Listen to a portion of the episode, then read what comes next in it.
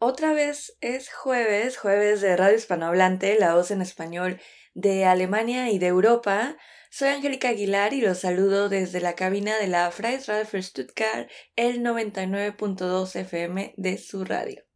Y obviamente, como siempre, también saludo a todo el público que nos sintoniza vía live stream aquí en Alemania, en Europa, en Latinoamérica y por todas partes del mundo. Les mando un saludo desde el sur, el sur de Alemania.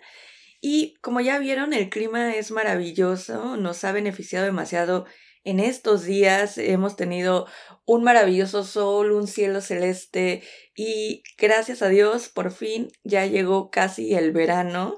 Entonces hay que salir y disfrutar de este sol maravilloso y también podemos tomar algo frío, disfrutar este clima genial con nuestros amigos, ir a Schlossplatz, caminar. Hay tantos lugares y rutas hermosas para hacer Wanderung. Es, es muy, muy bonito el paisaje que tenemos aquí en el sur y hay que aprovecharlo. Y pues hoy en Radio Hispanohablante tenemos mucho, mucho calor ya. De hecho, yo creo que ya llegamos a esos 32 grados centígrados aquí en cabina. Y pues espero que, que, disfruten este clima y así podamos ir recuperando poco a poco esta vitamina D que a veces nos hace tanta falta a los latinos.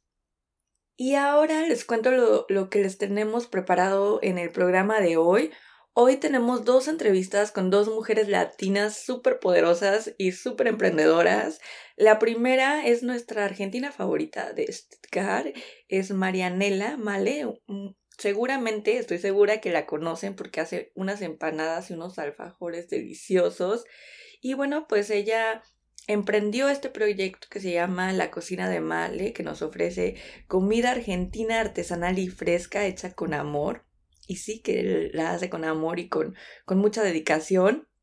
A mi punto de vista, Male prepara las mejores empanadas que he probado y por supuesto los mejores alfajores que en la entrevista nos proporcionó algunos de sus, algunas de sus obras de arte y bueno, hoy la tenemos en Radio Hispanohablante y Male nos va a contar toda su experiencia con este emprendimiento, pero también toda su historia, cómo llegó aquí, qué hace, por qué, por qué, por qué le surgió esta idea de hacer la cocina de Male.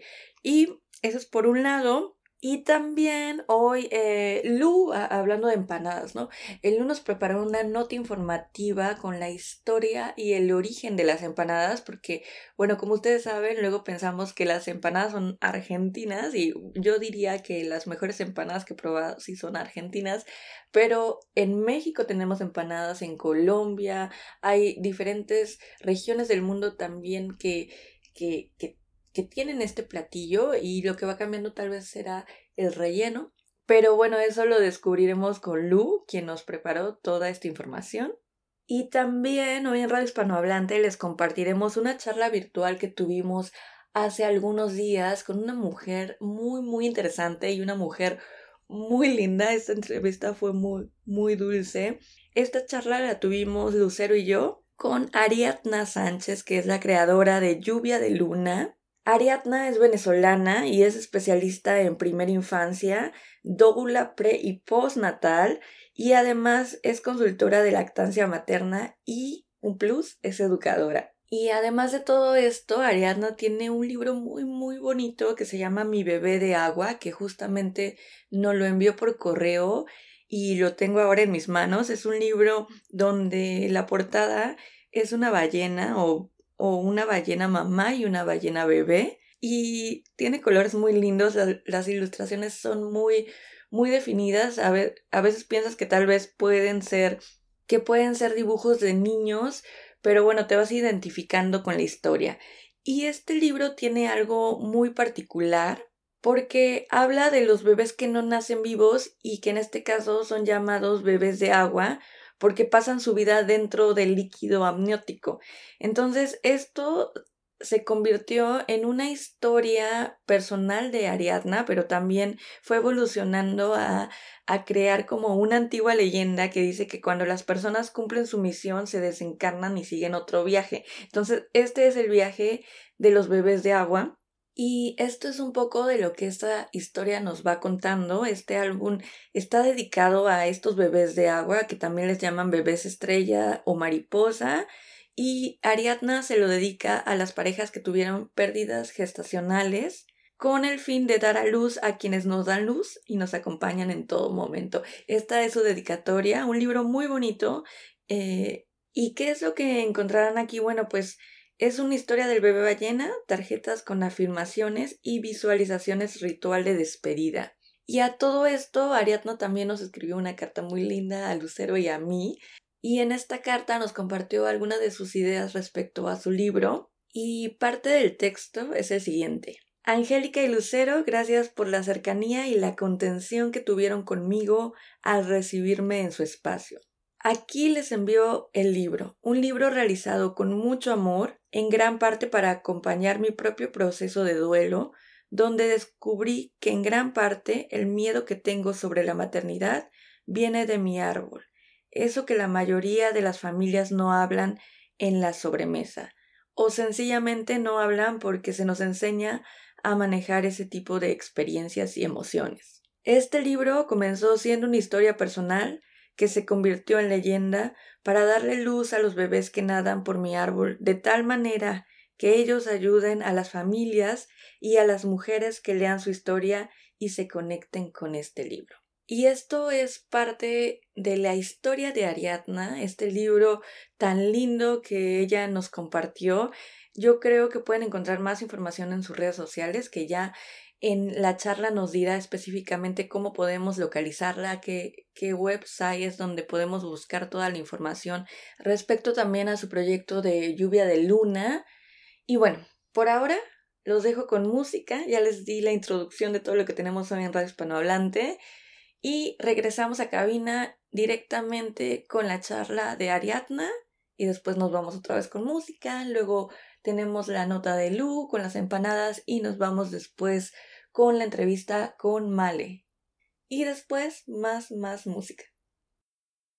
Un corazón como el tuyo se merece mucho menos que un perro. Se merece patearlo en el suelo. Así es.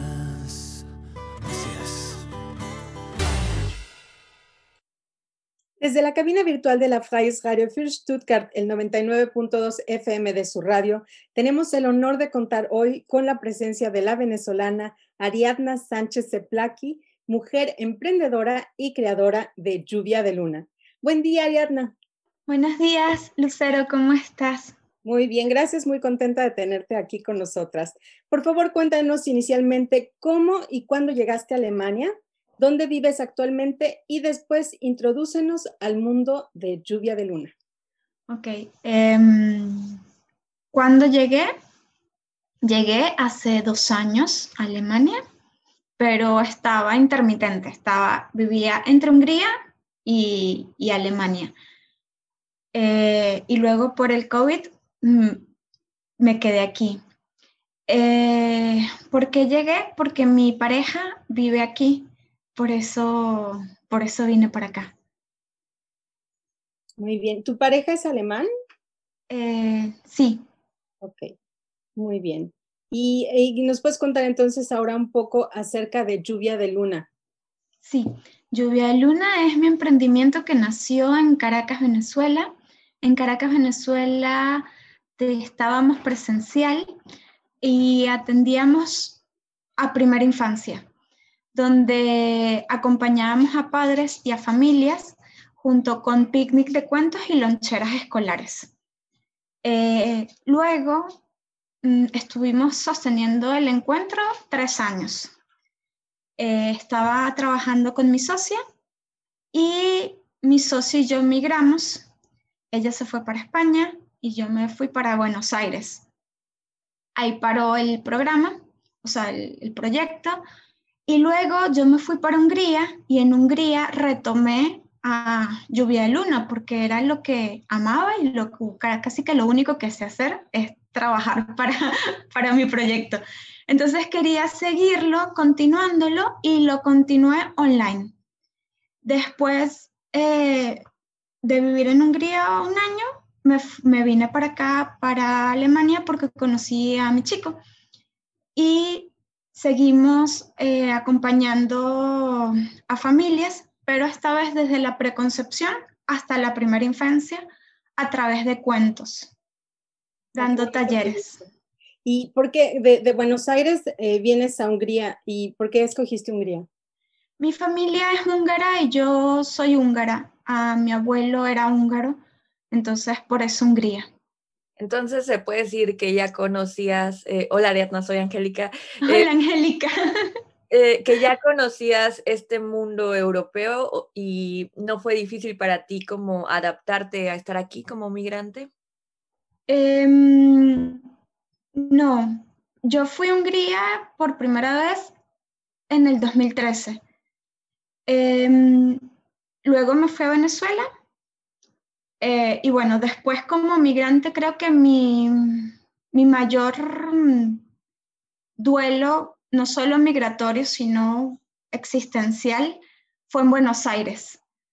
Y viví tantos procesos tan duros que después de ir a Hungría o venir aquí a Alemania, fue así como que, bueno, listo, ya, ya es parte de, la vida, o sea, ya, ya más bien era, no me quedé ahí, sino que seguí viviendo lo que la vida me, me ofrecía. ¿Y, por qué? qué? pasó en Buenos Aires? Porque digo, eh, Argentina es también de habla hispana y se puede decir que podría ser más afín nuestras culturas. ¿Qué, qué, qué, pasó?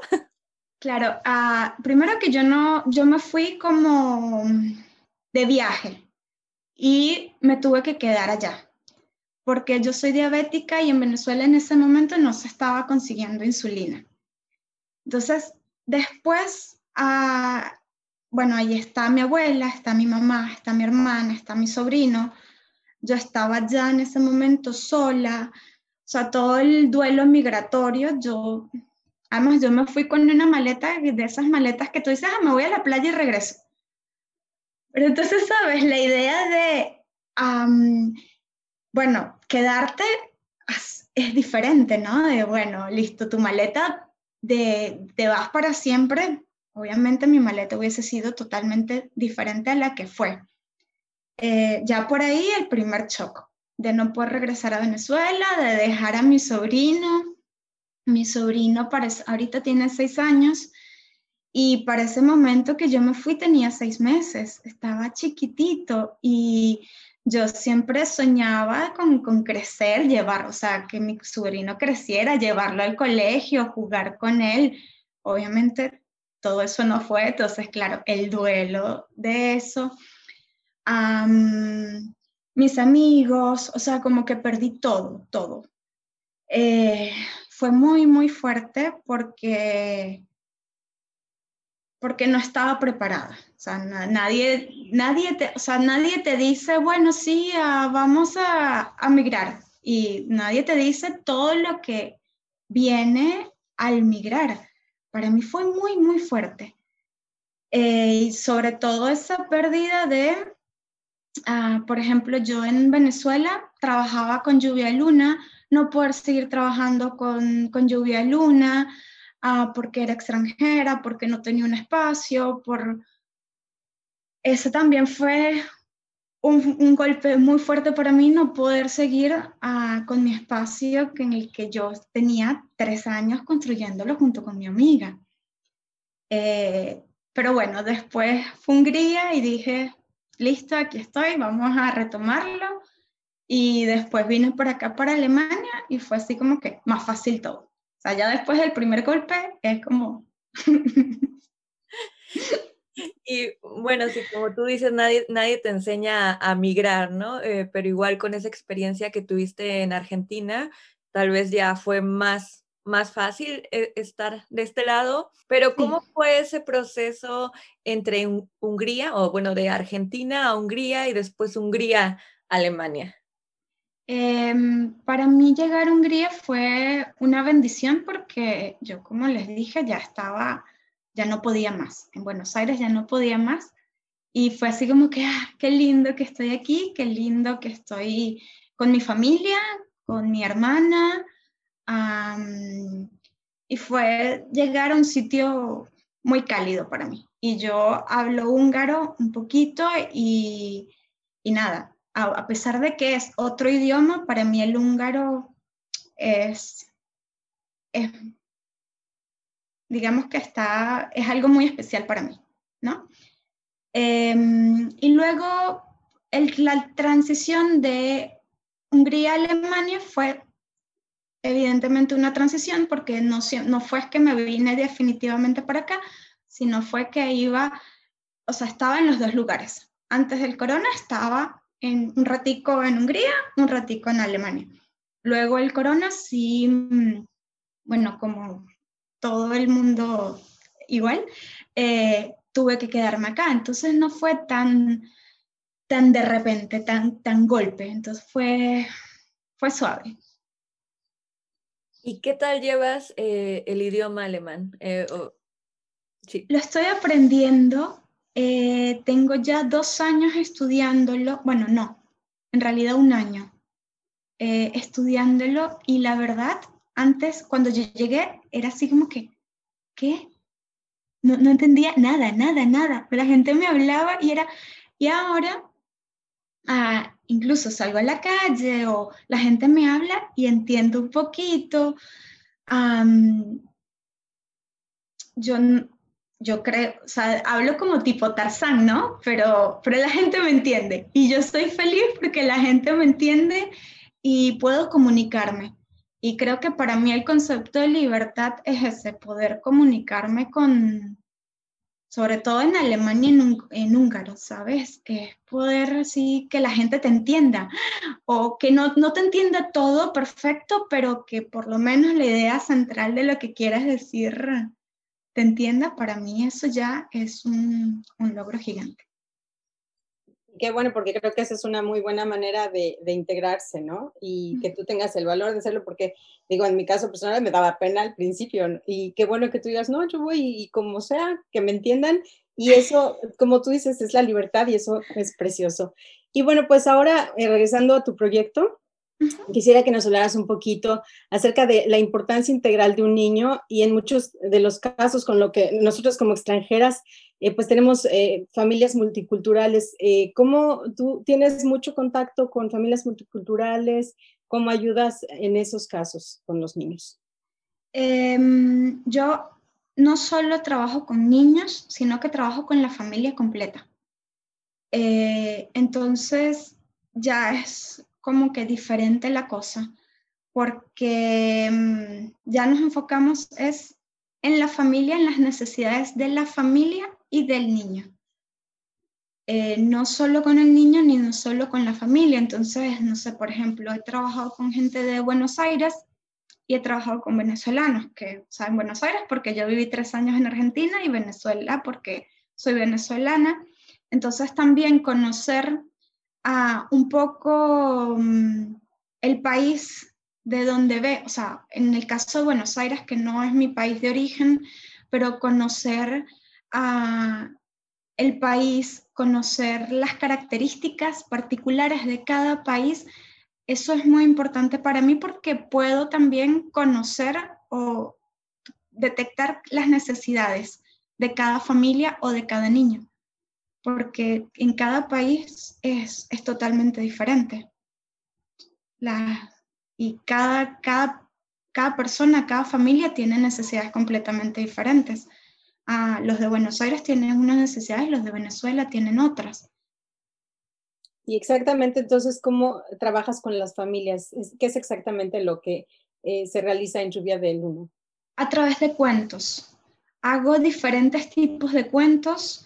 Ah, yo lo bauticé como picnic de cuentos. Entonces, a través de cuentos, eh, lo que hago es crear estrategias para, que las familias se conecten con esos niños y los niños se aprendan a conectar em, con sus padres, eh, trabajando los valores, trabajando ciertas necesidades, pero a través de los cuentos.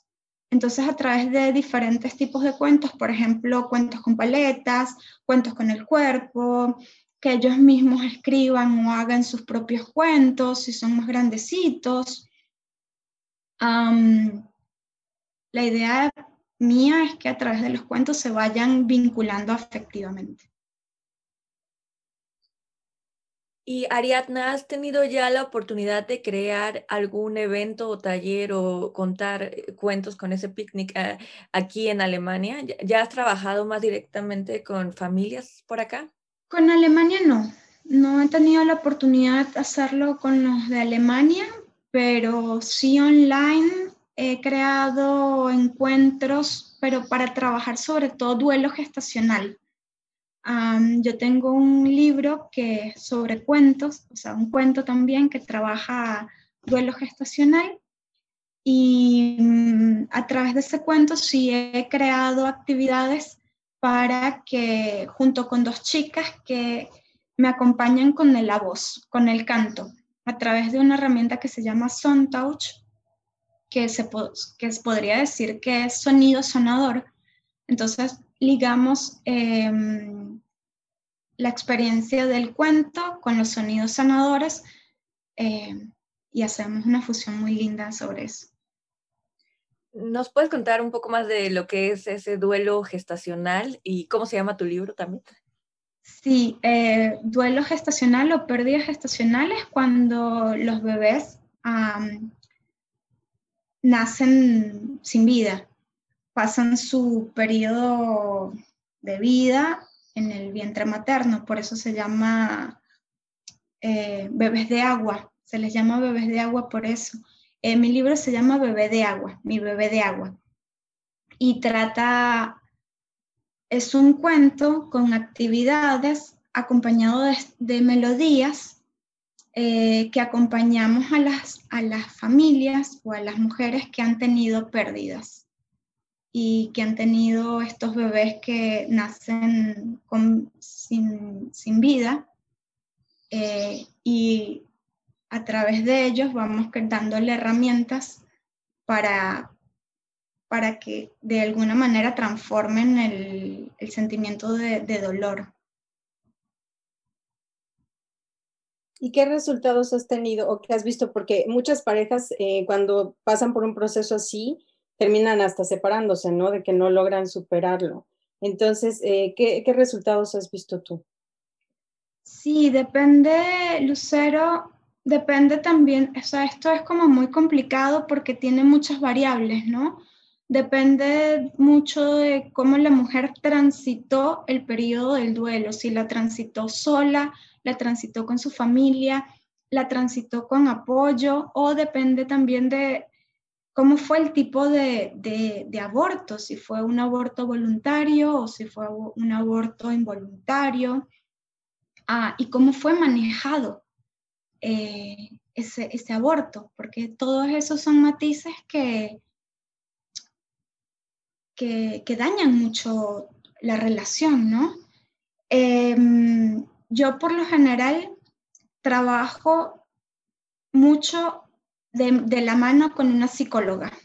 Cuando son procesos muy, o sea, muy recientes, me gusta trabajar mucho de la mano de una psicóloga porque creo que es un apoyo fundamental. Ah, yo soy doula, más no soy psicóloga. Las doulas somos apoyamos emocionalmente a las familias o a las parejas, más no hacemos el papel de la psicóloga. Entonces, por eso también me parece como el, enfoque integral eh, un requisito indispensable, porque hay herramientas que tienen las psicólogas que no tengo yo y pueden manejar muy bien esas cosas que, se abren o esas heridas que se abren que a lo mejor mm, son muy difíciles de manejar para una doula, ¿no? ¿Y qué otros servicios tienes actualmente disponibles o cuáles son los planes de, tu proyecto actualmente? Bueno, a servicios. Yo tengo talleres de preconcepción, talleres prenatales, talleres postnatales y acompaño en la primera infancia también eh, con juegos de cada edad, cuentos y hacemos también talleres de lonchera escolar. No sé si aquí se les llama lonchera escolar o viandas. En Buenos Aires se les llama viandas, colación, pero son esas meriendas que, que se les llevan a los niños al cole ah, porque yo me he dado cuenta que, que también ahí es como súper importante enfocarse y ver qué, qué le estamos brindando a los niños mientras están en el colegio, ¿no? En, el preescolar. Porque a veces por falta de tiempo le, le, llevamos cualquier, le mandamos un jugo y dulce y después andan con Sofía la energía. sí, entonces, ah, pero es que no puedo con ello. Ya va, pero ¿qué, le estás dando de comida? ¿Sabes? Pura azúcar, entonces no puedes pretender que, que sea un niño tranquilo. Entonces, creo que, que, es muy importante también ver esa parte, ¿no? ¿Cómo, cómo estamos alimentando a nuestros niños? De hecho, me llamó mucho la atención ayer que estaba leyendo que, por cierto, Nestlé al fin publicó, hizo público que en un artículo de, del periódico eh, que sus alimentos son el 60% es, es, dañino. O sea, yo dije, wow, que esto, o sea, estamos avanzando, ¿sabes? Porque yo ayer mismo estaba leyendo la noticia y, me estaba comiendo un chocolate de Nestlé. O sea, Nestlé está en nuestra vida. Eh, nacemos desde la panza con, con Nestlé en todas partes. Entonces, que ellos lo hagan consciente también es una manera de nosotros mismos darnos cuenta y ver qué estamos comiendo, ¿no? Porque la comida es fundamental, no solo para los niños, sino para todas las etapas de la vida. Sí, creo que es muy importante la educación en, ese sentido, de, de, esas loncheras me parece muy buena idea, porque muchas veces no tienen eh, la conciencia de cuánto azúcar, ¿no? Hay en ciertos productos. Entonces, digo, a mí me pasó con algunas personas que conozco que pues son personas que han ido a la escuela, que tienen una cierta conciencia y de repente pensaban que un jugo de los que están empaquetados es algo sano, ¿no? Cuando tiene mucho azúcar. Entonces creo que, que es una, una, labor muy valiosa y muy importante, como tú dices, y que va a tener un, un impacto en la vida del niño, ¿no? Sí, sí, sí. Ariadna, y también uno de los puntos que tú tienes en, en tu página web de Lluvia Luna es que como que el CILSO, una de las metas de ustedes es que se creen esos vínculos afectivos entre padres e hijos. ¿Y cuáles crees que son los puntos más importantes para crear estos vínculos? Ah, ¿Cuáles son los puntos más importantes? La disposición, yo diría, de cada familia, porque también nos a ver, estamos sumergidos todos en una sociedad donde nos consume el tiempo y dejamos a, veces a los peques muy, muy temprano en el cole y después los busca o la nana o los que nos cuida y es como que no estamos en contacto con ellos y después queremos acercarnos a ellos y, y ellos los rechazan o nosotros mismos los rechazamos. Eh, entonces creo que, que la disposición y de la, la, manera que te acercas a ellos es, es vital. Por eso yo lo enfoco todo, lo vuelco todo hacia los cuentos, porque es una manera de, a través de la lectura, a, a través de algo que, digamos, un cuento, quien no le gusta escuchar un cuento, ¿sabes? Eh, debe ser muy difícil conocer a alguien que no, no quiero escuchar un cuento que puede haber, pero es muy difícil. Entonces, a través de los cuentos me he dado cuenta que, que es una herramienta increíble para, para poder afianzar estos vínculos. ¿Y hasta qué edad más o menos son los niños con los que trabajas con las familias? Hasta los siete años. Seis, siete años. Entonces, eh, o sea, es como toda la primera etapa de la infancia, la, el, eh, desde prenatal hasta... hasta -huh. ah, muy interesante. Incluso en mis talleres prenatales o preconcepcionales también introduzco la herramienta de cuentos. Eh, siempre les digo a las parejas, ah, bueno, haz este cuento o que hagan cuentos y de verdad, Lucero, que crean a veces unas cosas tan lindas. Mm. ¿Hay algo más que nos quieras contar de, de tu proyecto que crees que sea importante para el público hispanohablante que nos está escuchando? Mm, sí, bueno, eso ahora que tú hablas, Angélica, del público hispanohablante, yo solo trabajo con gente que habla español, con familias que hablan español. No importa si son españolas, suecas, rusas o que vienen en Latinoamérica, pero siempre habla hispana, o sea, habla español. Porque, bueno, eh, creo que mi formación es muy difícil, o sea, no tengo las herramientas necesarias para ah, transformar todo lo que sé en, en, otro idioma. Entonces, siempre me enfoco es en habla hispana y acompañando a las familias. Y eso sí, sol, o sea, trabajo es con las familias, no, no trabajo solo con niños o solo con padres sino con la familia completa. ¿Y tienes planeado algún taller próximamente?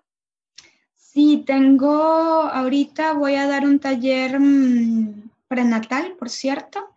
Va a comenzar un taller prenatal y en agosto tenemos planeado el encuentro gestacional, eh, de duelo gestacional, donde les comentaba que es el encuentro con con, los, con el libro que se llama Mi bebé de agua a través del cuento y con las chicas con el sonido. Entonces vamos a hacerlo em, a mediados del 15, 16 de agosto para, para acompañar a las familias que, que lo necesitan.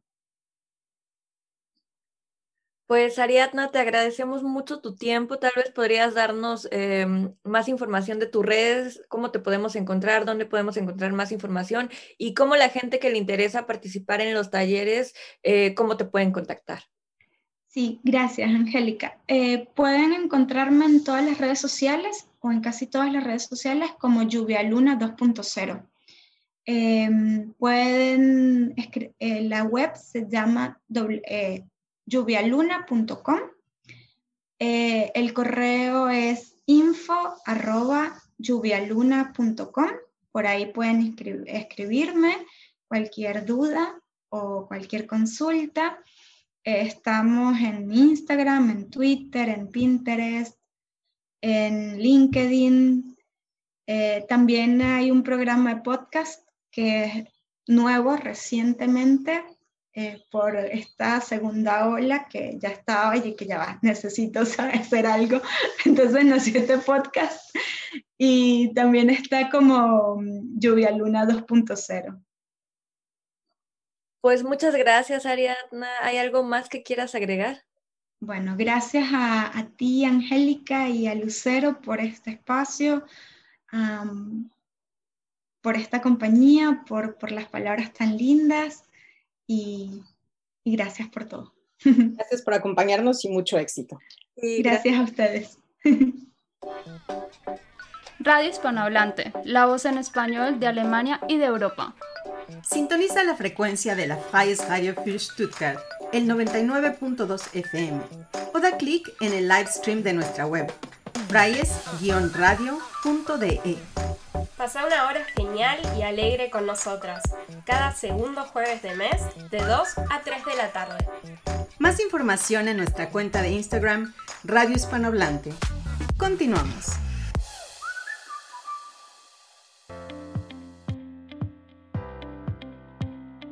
En muchos países del mundo existen empanadas y todos las disfrutamos por igual. Tal vez una de las más famosas es la empanada argentina, lo que nos da la idea que de ahí surgieron, pero su origen se remonta a tiempos ancestrales y no es del todo claro a quién se le puede adjudicar su procedencia. Su primera aparición histórica fue en las tablas de Babilonia en el año 1600 a.C. En la era de los egipcios y los griegos, los árabes empezaron a envolver la carne en masa para poder conservarla durante los largos viajes. Con la harina de trigo armaban la masa y le ponían relleno de cordero. A eso le llamaban sfija o fatay, como normalmente conocemos hoy en día las empanadas árabes. La empanada pequeña que conocemos en Latinoamérica está más cerca de estas últimas o del laimain de la cocina judía, ambas de forma triangular que tanto árabes como judíos se disputan su autoría y que tienen en común su masa fermentada semejante a la del pan, rellena de carne picada y especias que casi nunca está herméticamente cerrada. 2.400 años después de esa primera aparición, los árabes llevaron esta comida a la península ibérica. En la conquista musulmana del 700 después de Cristo, la cultura cambió y los mismos conquistadores llevaron almíbares, hojaldre, alfajores y las empanadas a lo que ahora conocemos como España. Desde ese momento hasta que Pedro de Mendoza llegó a la costa del Río de la Plata en 1536, se hicieron muchas empanadas. Incluso Cervantes las nombra como un manjar en el Quijote de la Mancha. Posteriormente la colonización difundió la receta por toda Latinoamérica, llegando hasta México. A continuación les comparto un recuento de algunas empanadas en el mundo y cómo se rellenan. En Venezuela son elaboradas con masa de harina de maíz precocido, blanca o amarilla, a la que solo se le añade agua, sal y un poco de aceite. Su forma es de media luna y se cocinan friéndolas. Pueden tener diversos rellenos, pero entre los más populares resaltan el queso blanco, carne mechada, pollo y pescado. En Colombia también son de harina de maíz, pero además de los sabores salados anteriormente mencionados, existen empanadas de auyama, maní o carne molida con puré de papas. En la región de Santander se preparan empanadas de harina de trigo. Otra especialidad regional es la empanada de masa de maíz fermentado de Nariño con una característica nota picante. Aunque en Argentina los rellenos varían de región en región, generalmente son de carne y se complementan con cebolla, huevo cocido, aceitunas, pasas y en ocasiones papas o arvejas. Su forma es también de media luna, pero se caracterizan por un elaborado borde debido a la técnica con que se hace el doblez. Son de harina de trigo. Entre las variaciones más famosas se encuentran las porteñas, las cordobesas que son dulces, las sanjuaninas y las salteñas. Curiosamente, en Bolivia también existe una empanada salteña, diferente a la argentina. Su nombre se atribuye a la historia de que una señora de esta región argentina, radicada en Bolivia, las inventó. Su relleno tiene un toque dulzón y lleva guiso de res o pollo con papa y caldo. En Chile son horneadas y elaboradas con harina de trigo. Las empanadas chilenas son de las más populares internacionalmente. La más famosa es la de pino, un relleno de carne picada finamente, condimentada con ají, comino, aceituna negra, huevo duro y pasas. La gran popularidad de la empanada en España hace que esté presente en casi todas sus regiones. Se elaboran con harina de trigo y pueden ser tanto dulces como saladas, aunque estas últimas son las más comunes. La más famosa de todas es la empanada gallega, servida tanto fría como caliente, de masa delgada pero firme, con un relleno que varía, puede ser de carnes, chorizo, cerdo, pollo o pescados locales, sazonada con un sofrito de cebolla y pimientos. La empanada berciana de la región del Bierzo es también muy famosa. Se destaca por el uso de papas en su relleno, el cual puede ser de pulpo, bacalao e incluso de vegetales como acelga. En México son comunes las empanadas dulces, tanto de maíz como de trigo, y entre los rellenos populares se encuentran la guayaba, calabaza y cajeta. Entre las saladas encontramos las de rajas con queso, champiñón con queso, pollo con mole y hasta cazón. En el Perú, la empanada limeña combina un relleno salado con una masa de harina de trigo horneada y ligeramente dulce, gracias al azúcar que se les polvorea. Los rellenos más comunes son de pollo o de carne de res, sazonadas con cebolla blanca, pimiento rojo, tomate, aceitunas, comino y pasas. La empanada en Uruguay tiene rasgos similares a la gallega. Se elabora con harina de trigo y puede ser frita u horneada. Además, se elaboran unas empanadas dulces rellenas de membrillo o de dulce de leche. Por último, en el Reino Unido, las Cornish pasties son las empanadas inglesas, hechas de harina de trigo horneadas y que poseen forma de media luna bastante abombada. Se rellenan, de acuerdo a su denominación de origen, con carne de res picada, cebolla, papas y colinabo.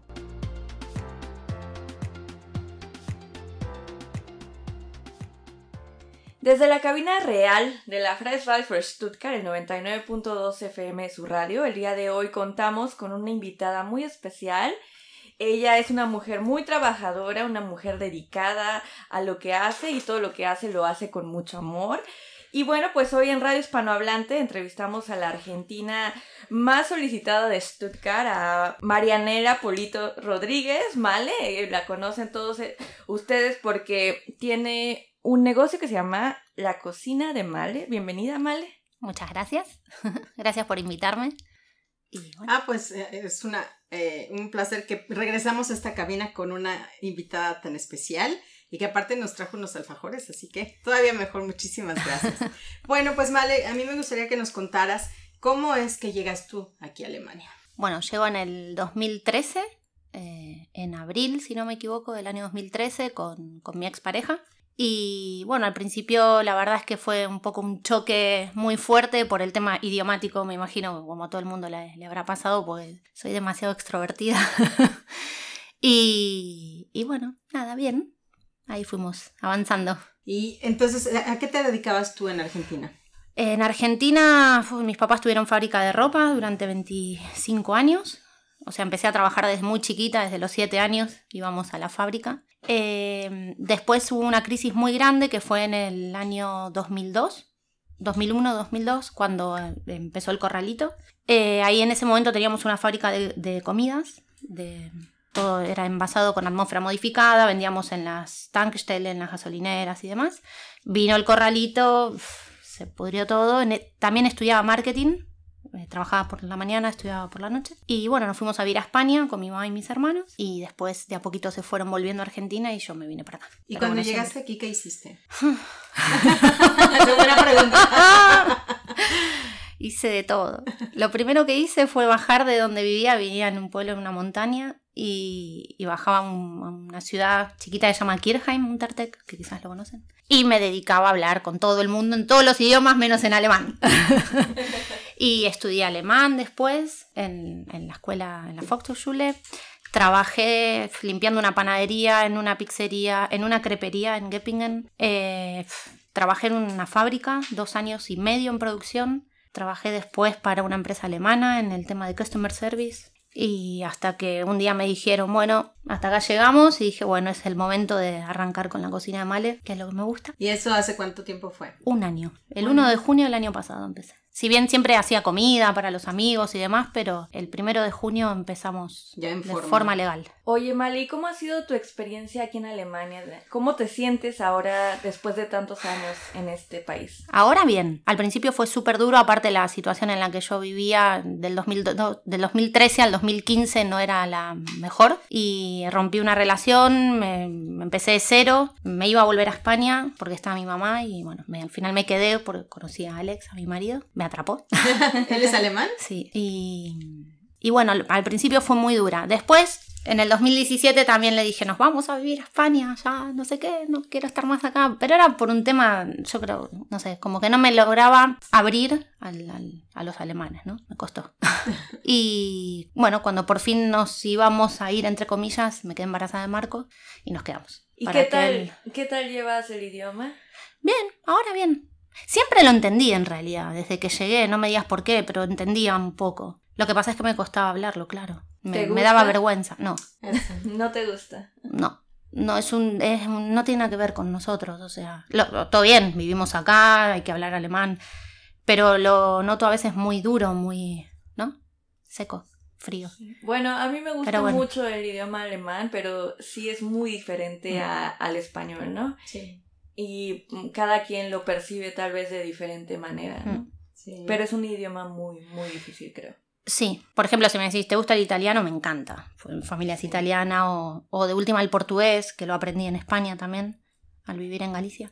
Pero el, el alemán es como que... Y también es diferente cuando tienes que aprenderlo, ¿no? ¿no? No es, tú, no es que tú hayas venido porque querías aprenderlo, sino No. porque ya estás aquí, entonces necesitas hacerlo. Y esa es una disposición diferente, ¿no? Y vas contra el reloj. Exacto. Ahí es como una presión que te, para todo necesitas el idioma y es como que no es lo mismo. No estás más relajado, no estás... Pero bueno, todo se puede. Exactamente. Y bueno, ahorita también ya estás a punto de recibir un nuevo miembro de tu familia. Tengo otro, otro pastelito en el horno.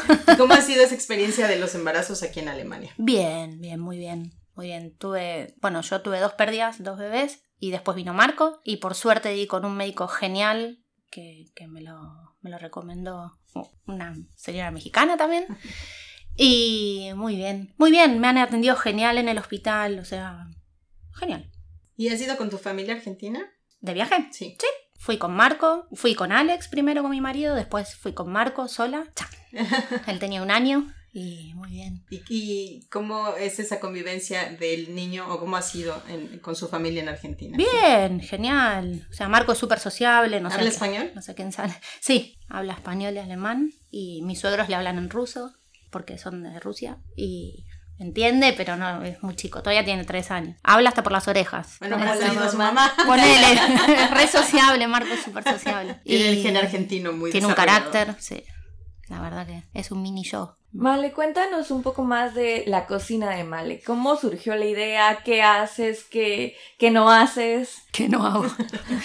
la cocina de Male surge porque tengo unos amigos que son de Ecuador y un día José me dijo, ay, hacernos unas empanadas, no sé qué. Y yo, bueno, dale, te las hago. Y después, dale, vendenos unas empanadas. Y yo, ¿cómo te las voy a vender? O sea, mm, no sé, es como que valoro más otras cosas, ¿no? Siempre. El dinero a veces me, me cuesta darle valor. Pero bueno, fueron ellos en realidad los que me insistieron. Fue José, siempre me decía, "Mm, metele, empezá y hay un montón de cosas para hacer. Y justo coincidió que en este trabajo entró una practicante y trabajaba más horas, entonces yo no podía más por el nene, porque lo de ser mamá emprendedora y tiempo completo no, hay veces que cuesta. Y bueno, así surgió, me empecé. Hice el Anmeldung y de a poquito empecé con las redes sociales y demás, el boca a boca. Parece que cocino rico porque acá estamos. ¿Y cómo ha sido la respuesta? Buena, muy Sí. positiva, sí. ¿Y la mayoría son latinos, argentinos o también alemanes? Claro, el, el latino pega enseguida y el argentino más por la empanada del alfajor y los alemanes sí que van probando y les gusta. Yo eh, estoy en un grupo de norteamericanos y también ahí Sí. tienes muchos fans. Sí, sí, sí, sí, tengo muchos clientes de las bases militares también. De todas las bases. ¿Cómo cuántos pedidos tienes por semana? Uf, no sé, pero ahora tengo menos, obviamente por una cuestión de que no llego, pero no, no te sabría decir. Antes hacía, cuando empecé los fines de semana, más, re- más delivery, digamos, y después ya era todas las semanas, o tres veces por semana, pero no sé qué cantidad, digamos, pero sí que tengo unos Y- cuantos clientes, no sé, tendré 200, 300 clientes. Wow. Activos, digamos, ¿no? ¿Y durante la pandemia eh, te fue mejor? Claro, empecé en plena pandemia. Empecé justo en plena crisis del corona este. Y como no había muchas opciones para salir, yo creo que toda la gente tenía más... Sí, no sé si fue eso, no sé si fue el tema de que estaba todo cerrado o de probar algo diferente porque realmente no hay. eh, Porque digamos, ofreces muchas cosas, ¿no? Sí. A ver, ¿nos puedes contar un poco de toda la variedad que ofreces? Hago ocho gustos de empanadas argentinas, eh, alfajores, quiche, eh, arrollados que le llamamos pionono en Argentina, dulce o salado, tortas, pasteles con dulce de leche. Hago sándwich de miga, que eso es muy típico de, de Argentina, que es un pan finito, bueno, relleno jamón y queso y demás. Eh, hago tarteletas saladas también, pequeñas o dulces, torta de ricota, bueno, un poco de, de todo. ¿No? Todo light. Preparo chimichurri también.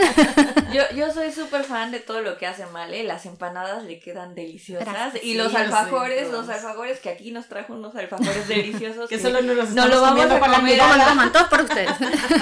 Y, y todo es muy, muy rico y hecho con amor, ¿no? Que ese es tu eslogan, ¿no? Es, esta cocina la haces con, con, Con amor y, y las manos, o sea, yo todo 100% artesanal. ¿Y lo haces Todo. tú sola o tienes Sí. alguien que te ayude? ¿Todo sola? Sola. Wow. Todo. Voy a comprar, preparo, hago masas, entrego, vendo, todo sola. ¿Y qué es lo que más te piden?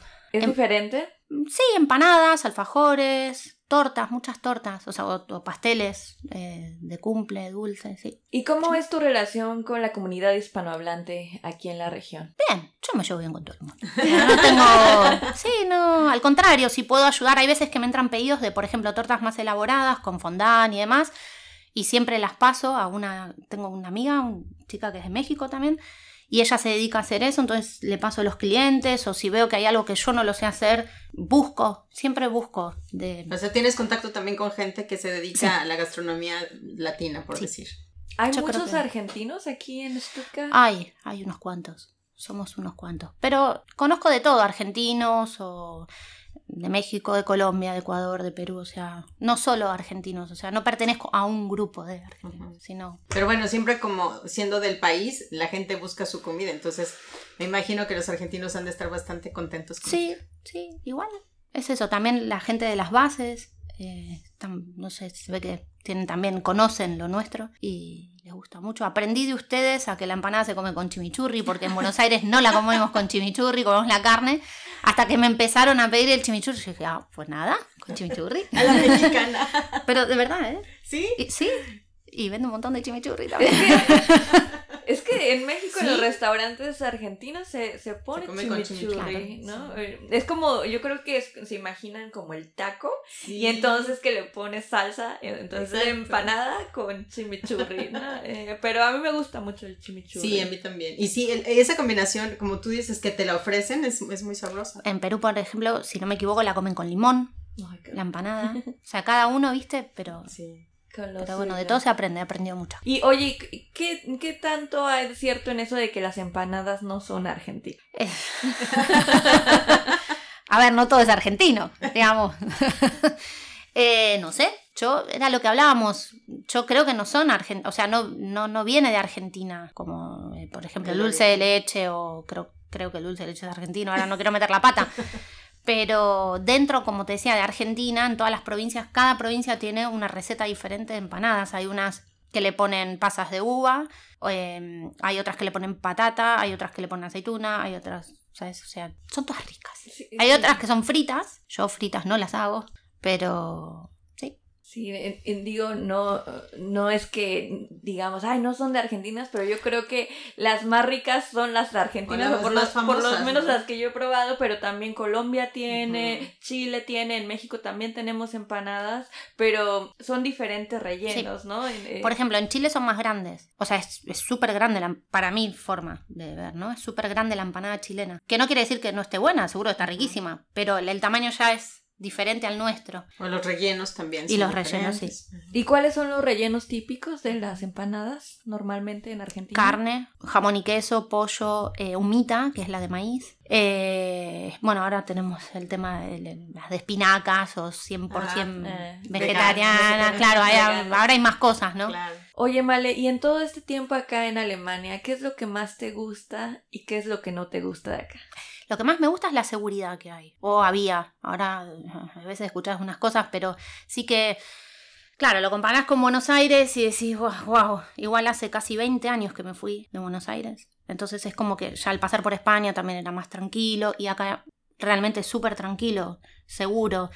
Acá se puede crecer profesionalmente, o sea, hagas lo que hagas, si lo haces de verdad y tenés ganas, aunque no lo sepas hacer, si lo vas aprendiendo y le pones actitud, creces. Eh, yo qué sé, me gusta, me gusta para los nenes también. Ahora, claro, al ser madre ves las cosas de- desde otro punto de vista, bajas un cambio, bueno, a veces eh, bajar un cambio quiere decir que te calmas un poco y valoras otras cosas. Y mm, lo que menos me gusta, obviamente, es un- el clima. ¿A quién le gusta el clima? No, no te digo que sea verano todo el año, pero unos 20 grados Sí. de media no estaría mal, con un poquito de sol. Que salga el sol, yo creo, Claro. ¿no? Pero bueno, bien. En- nor- o sea, en regla general estoy contenta, estoy muy contenta. ¿Y extrañas mucho Buenos Aires o extrañas más España? Mm, buena pregunta. Extraño no el lugar, sino a las personas, yo creo, ¿no? Extraño obviamente a mi familia que está en Buenos Aires y las veo ahora, bueno, con esto del, del, del corona menos.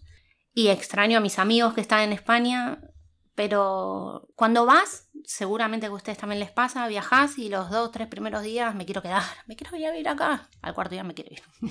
o sea, es como que no, ya no sos, no pertenezco a ese quilombo o a ese lío que hay en la ciudad o a, no, ya de a poquito me voy identificando un poco más con este lugar, ¿no? Y más ahora que tengo la familia, los, bueno, eh, mis hijos y uno y medio. Uno y casi. Claro. Y sí, yo qué sé, el haber empezado de cero otra vez ha sido un reto súper fuerte, que a veces uno no lo valora, lo da por hecho, pero está bueno. Chan. Sí.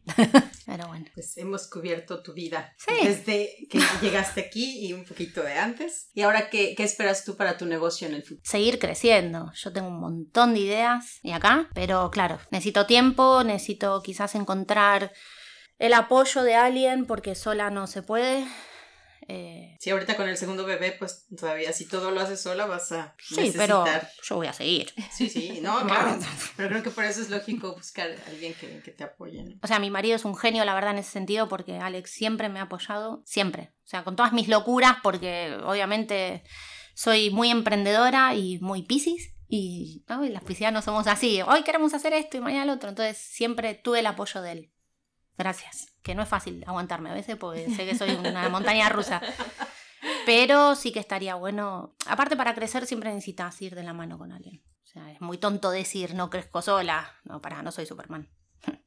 Ni tampoco quiero serlo. Pero sí, la cocina de Male va, va, va creciendo. va aumentando.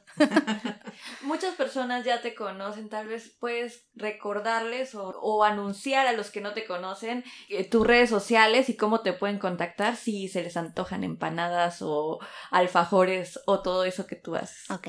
Eh, bueno, la cocina de Male estamos en Instagram o Facebook como arroba cocina Male y con un simple mensaje o un clic. Ahí está, está, te envío las cartas y demás de todo lo que preparo. Ahora lo que estoy haciendo es hacer mucho mm, eh, eh, pedido por post. Lo envío por paquetería porque, claro, me cuesta un poquito conducir. Claro. y seguramente que en finales de julio o mediados de julio hasta principios de septiembre voy a, a dar a luz y voy a tener que parar un poquito, pero después arranco otra vez. O sea, sin problema. Pueden pedir ya, si quieren, las empanadas crudas y congeladas y las tienen en su casa y las pueden cocinar. Así por lo menos queda cubierto ese tiempo que no voy a estar a full. Pues es una muy buena opción. ¿Quieres agregar algo más o dar un mensaje a la gente hispanohablante que nos está escuchando? Sí, en realidad es un poco lo que te decía, que, mm, que le metan, o sea, que no se desanimen ni por el idioma, ni por el clima, ni, ni por la gente, porque a veces uno cree que el otro lo mira mal o le contesta mal y es que uno entiende mal o no tiene un buen día. Y todo llega, o sea, al final todo llega. Si le pones onda y le pones ganas, eh, todo se puede. Lo- mm, se puede, de verdad. Te lo, digo puedes yo. tú, que Te lo te- digo yo que empecé de cero. O sea, sí. Ay, pues Y que no tengan miedo. Radio Hispanohablante. La voz en español de Alemania y de Europa. Hasta la próxima.